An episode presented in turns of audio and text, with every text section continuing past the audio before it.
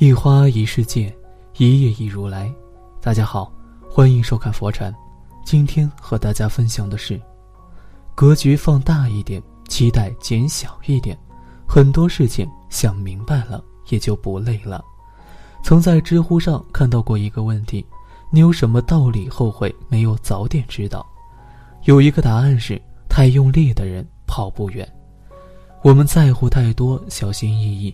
为了不让别人失望而忽略自己的感受，最终却委屈了自己。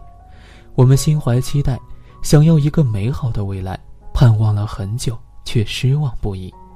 我们拼尽全力想做最好的自己，努力了很久，却总是屡屡碰壁。人到中年才明白，不累的人生才是最高级的活法。格局做加法，期待做减法，把事情看淡一点。换个角度去想，一切便会豁然开朗。一，格局大了，事儿就少了。生活中，什么是大事，什么是小事？这里面存在着一个辩证的问题。人的格局大了，事就小了；人的格局小了，事儿就大了。我很喜欢周国平说过的一句话：人生要有不较劲的智慧，不与烂人计较，不与烂事纠缠。改变心态，扩大格局，烦心事就少了。莫言曾在一篇文章里讲了他身上的一件傻事。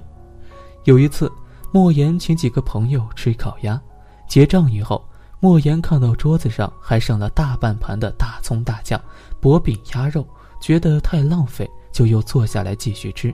这时有人说：“瞧瞧莫言吧，非把他那点钱吃回去不可。”另一个声音响起。你们说他的饭量怎么会这样大？他为什么能吃那样多？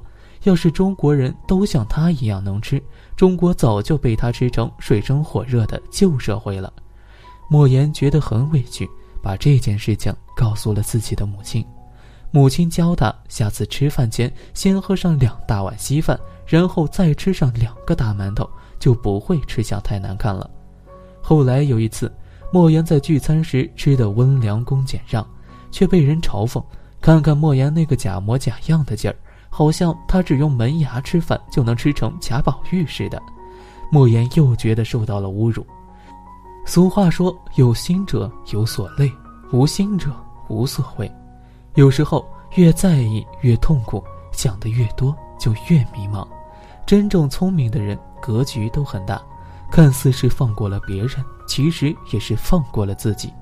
宋朝有个宰相叫吕蒙正，在他刚上任宰相时，有一名官员背地里议论他时说道：“这人也配当宰相，可笑。”同僚想揪出这个官员，好好教训一下他。吕蒙正阻止了，他说：“如果知道了他的名字，一辈子都得耿耿于怀，何必呢？再说他说这些对我也没有什么损失啊。”尼采在《善恶的彼岸》中写道：“与恶龙缠斗过久，自身亦成为恶龙；凝视深渊过久，深渊将回忆凝视。”生活中有很多痛苦原本是可以避免的，你越是在破事上纠结，只会在沼泽里越陷越深，生活越来越糟。高明的活法是无视他人的挑衅，最狠的报复是根本不在乎。做人格局大一点。别总是为难自己。二，期待小了，幸福就多了。我很害怕一种表达爱的方式，叫没有边界感的期待。我都喜欢你这么久了，你就不能喜欢我一下吗？我付出了那么多，你为什么还要抛下我？我都是为你好，你为什么不听话呢？这类人容易陷入自我感动的局面，把自己觉得好的东西、好的爱意。都给到自己喜欢的人，没有想过对方是否真的需要，盲目希望对方也能给予一个相等的回应，过高期待结果的喜欢，只不过是假借我对你好的理由，绑架别人的人生。前不久，小薇向我吐槽她老公，说她婚后变了一个人。小薇说，结婚前老公每天绕三站路接送她上下班。下午给她点一份下午茶外卖送到公司，每年的纪念日、生日，老公都会送礼物，并安排烛光晚餐。两人有说不完的话。老公每天甜言蜜语的给她唱情歌，而婚后，老公不再每天接送她上下班，经常叫她自己开车或者坐地铁。老公说，长期喝奶茶、吃蛋糕对身体不好，不再给她送下午茶。纪念日也是要她自己喜欢什么就买，毫无心思制造惊喜，甜言蜜语更是没有了。小薇大骂老公婚前婚后判若两人，这是在骗婚。我觉得小薇的婚姻其实很幸福，她老公几乎承包了家里所有的家务，对她疼爱有加。小薇的痛苦来自于她对婚姻的期待太高了，她既希望老公能承担丈夫的责任，照顾好家里，又希望老公依旧像婚前那样有大把时间制造浪漫。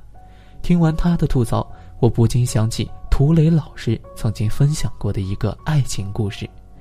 有个男孩很讨厌吃妈妈做的面条，他觉得难以下咽，但爸爸却很喜欢，每次都吃得干干净净，还大赞妻子煮面的手艺一绝。男孩问爸爸：“你为什么要骗妈妈？她的面条好吃？你失去味觉了吗？”爸爸说：“你妈妈现在的手艺比刚结婚那会儿要好多了。你妈妈愿意给我下面条，我就很满足了。”我怎么会挑剔味道不好呢？这位爸爸觉得自己的婚姻很幸福，因为他明白，接纳和欣赏才是夫妻间的粘合剂。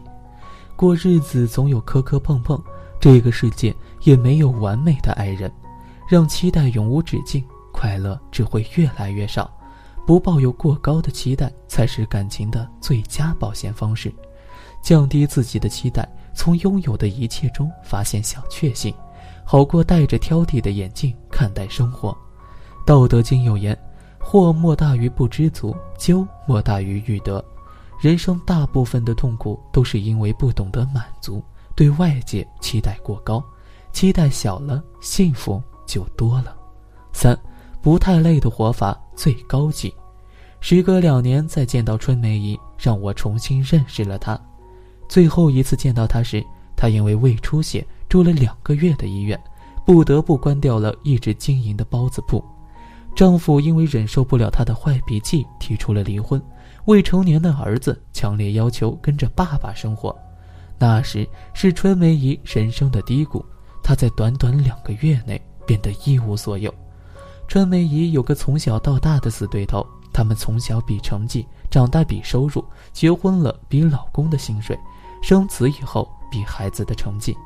为了赢过这个对头，春梅姨每天四点就起床忙活包子铺，不断要求老公升职加薪，给儿子报了很多补习班，每晚陪伴儿子复习。她一直这样用力的生活，直到丈夫爆发提出离婚，她又被迫住院，关掉了店铺。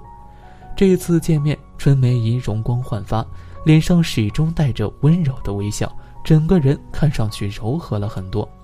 春梅姨说。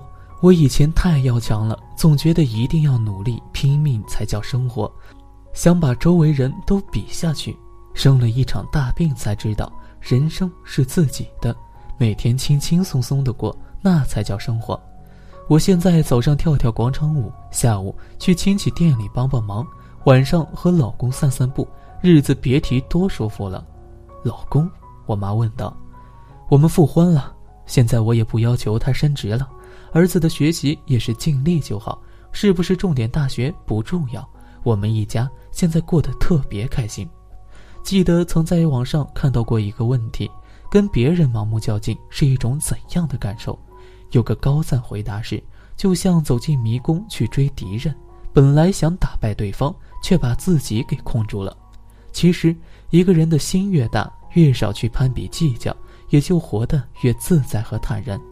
放下那些令人痛苦的执着，才能让自己获得身心的自由和轻松。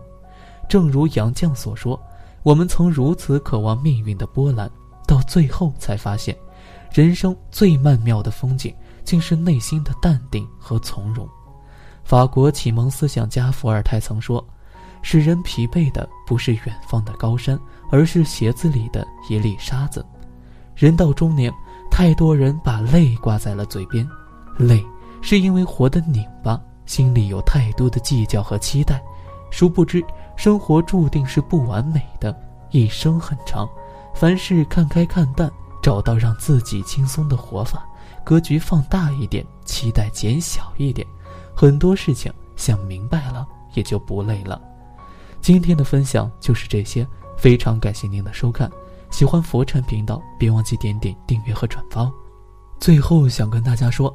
现在佛禅已经正式开通了 Facebook，所以你只要在 Facebook 里面搜索“佛禅”，点击关注，就可以私信给我了。子木非常期待与大家的互动，在这里你永远不会孤单。